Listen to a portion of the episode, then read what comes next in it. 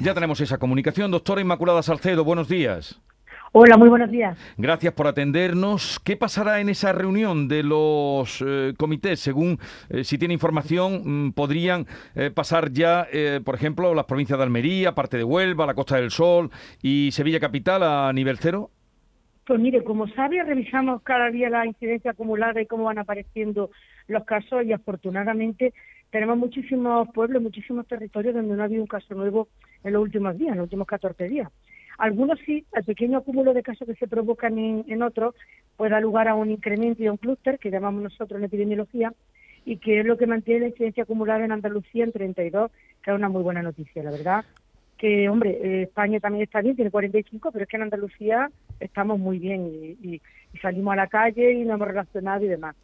Y bueno, los comités territoriales tienen que analizar sus territorios, como su nombre indica, eh, punto por punto para ver dónde tienen que hacer más incidencia, pero sí que deberíamos acostumbrarnos a algunas pautas ya definitivas para para evitar que esto repunte. Bueno, el dato que teníamos de, eh, de ayer era 31,3 casos por 100.000 habitantes. ¿Es, ¿Hay datos nuevos eh, o todavía no han salido los de hoy? Hoy tenemos 31, 32, estamos en ello hasta que el Instituto de, Cartografía y la Dirección General de Salud Pública actualice los, los datos de hoy. Como ayer fue fiesta, pero nosotros seguimos declarando, evidentemente, todos los casos mm, mañana y tarde, ¿no? Sea fiesta o no y hasta que hagan el cómputo global. Pero andamos ahí, rondando los 32 de incidencia acumulada. Mm. En una población de 8 millones y medio de andaluces, yo creo que es una cifra bastante positiva. Bueno, en los hospitales andaluces hay 208 pacientes con coronavirus, en cuidados intensivos hay 69 enfermos de COVID, eh, una, bueno, unos datos que no se conocían desde hacía muchísimo tiempo. Y esta tendencia parece que va a continuar. Eso parece. La verdad que estamos bastante contentos y las reuniones que mantenemos de manera telemática, porque de momento presenciales ahora mismo tenemos un poco más de, espacio, ¿no? Porque gracias a Dios la situación no lo, requiere. Estamos viendo que bueno que la tendencia se mantiene a la baja y lo cual es muy satisfactorio porque la vacunación está ya rondando el 80%, eh, la población mm, sigue con medidas de prevención en su mayoría y es verdad que tenemos que seguir insistiendo en eso ahora que viene el frío. Así que esperemos que no sea, se produzcan nuevos brotes, nuevos casos de, coronavirus. Eh, ¿Ha concluido la quinta ola, doctora? Quiero pensar que sí, quiero pensar que sí y, estamos en ello. no Yo creo que si la tendencia sigue así, esta quinta ola está medianamente resuelta. Lo que pasa es que nunca nos fiamos, porque como en cualquier momento aparece una variante o aparece cualquier cosa, pues no nos fiamos. Lo que sí tenemos todos ganas ya de, vivir con la normalidad que, estamos acostumbrados, con algunas medidas que se quedan con nosotros, pero con normalidad. Eh, Carmen, sí, doctora Salcero, ¿qué tal? Muy buenos días. Eh, hablaba usted de que hay temor, ¿no? De que pueda eh, aparecer una nueva variante. Lo digo porque hay una advertencia que no es menor que lanzan desde la Comisión Europea, porque aunque aquí en España, en Andalucía, además, estamos con un porcentaje muy elevado de vacunados, pues hay países de nuestro entorno, de Europa, como Bulgaria, como Rumanía, que tienen a muy pocos nacionales vacunados. Y esto puede traer, puede provocar, ¿no? Nuevas, nuevas variantes que pueden llegar también a nuestro país.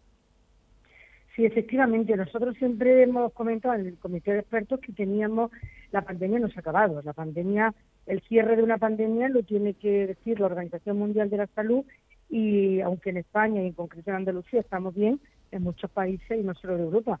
Se imagínese la cobertura vacunal que puede haber que puede haber en países africanos en países del continente asiático y, y, con la globalización. Nosotros no estamos libres en ningún momento de volver a tener oleadas y repuntes. Lo que sí es cierto que hay que intentar que, la mayoría de, la población mundial llegue la vacuna, ¿no?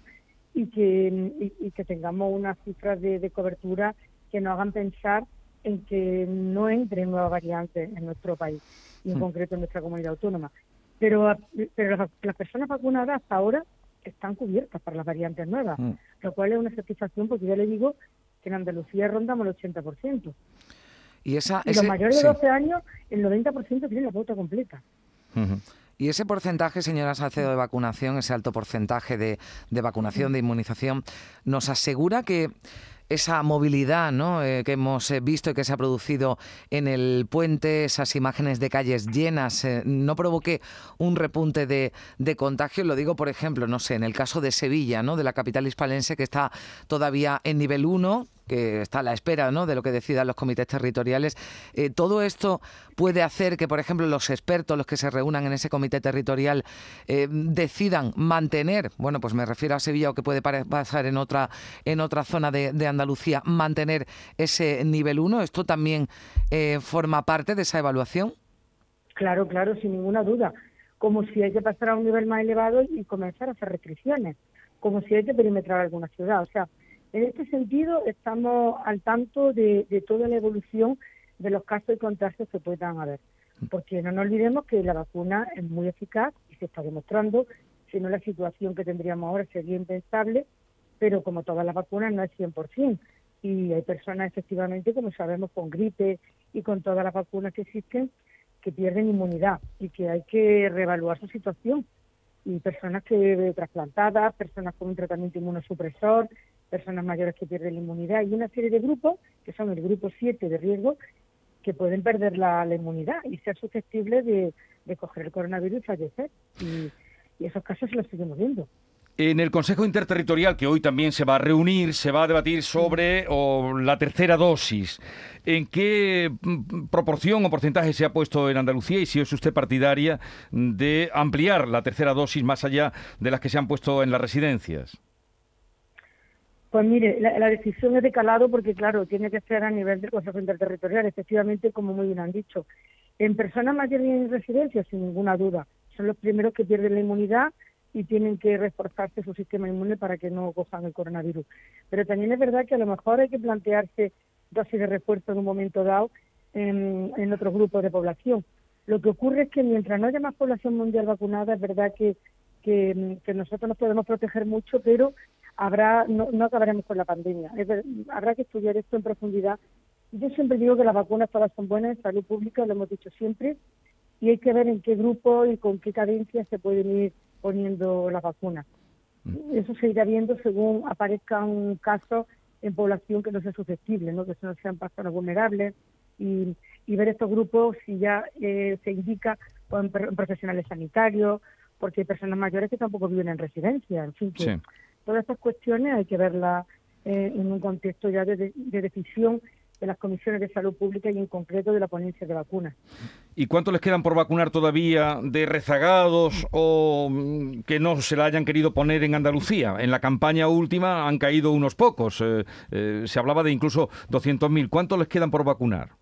Pues mire, la pauta completa la tiene puesta ya el 80% de la población andaluza y han pasado la infección 173.000 personas.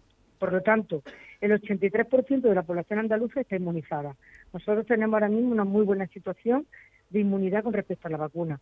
Mayores de 12 años, 90%. O sea que, que vamos bastante, hemos sido muy ágiles en esto desde el primer momento y en la vacunación pues se está notando, ¿no?